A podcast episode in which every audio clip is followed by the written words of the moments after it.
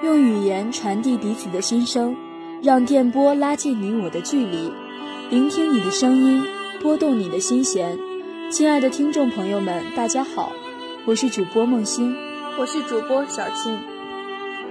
如果你是一滴水，你是否滋润了一寸土地？如果你是一线阳光，你是否照亮了一分黑暗？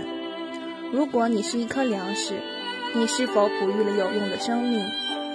如果你是一颗最小的螺丝钉，你是否永远坚守着你生活的岗位？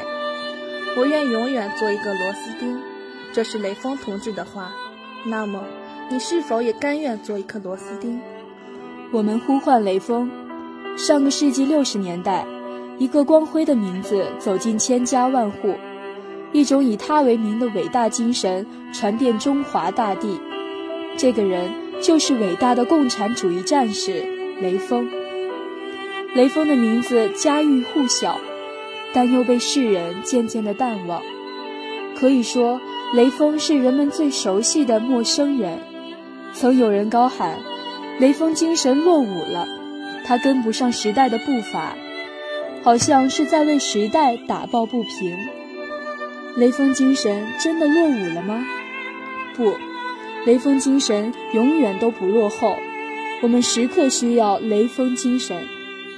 人的生命是有限的，可是为人民服务是无限的。我要把有限的生命投入到无限的为人民服务之中去，这就是雷锋精神。雷锋精神是对祖国和人民的爱的体现，是人类高尚的道德的灵魂。是无私奉献的品质的象征。美国培养将军的摇篮，西点军校里挂着雷锋战士的画像，号召全体官员向雷锋战士学习。在巴西里约热内卢华人的若干家庭中，都挂着两幅画，一幅是耶稣，另一幅是雷锋。他们把雷锋称为上帝。这些都正是雷锋精神在各地产生的不同影响及其重要地位。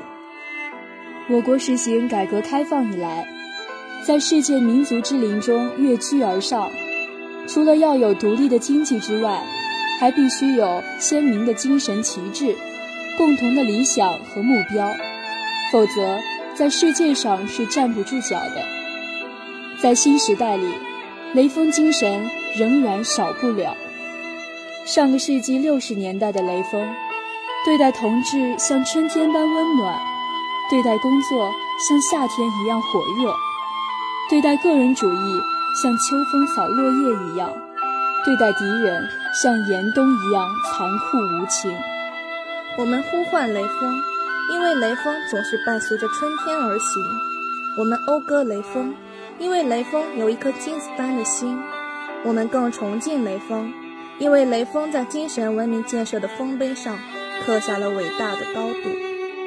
让我们从身边的点点滴滴做起，接过雷锋的枪，学习他对人民无比忠诚，学习他对敌人毫不留情，学习他为祖国献出青春，为共产主义奋斗终身，毫不利己，专门利人，做一个永不生锈的螺丝钉，为建设具有中国特色的社会主义国家多做贡献。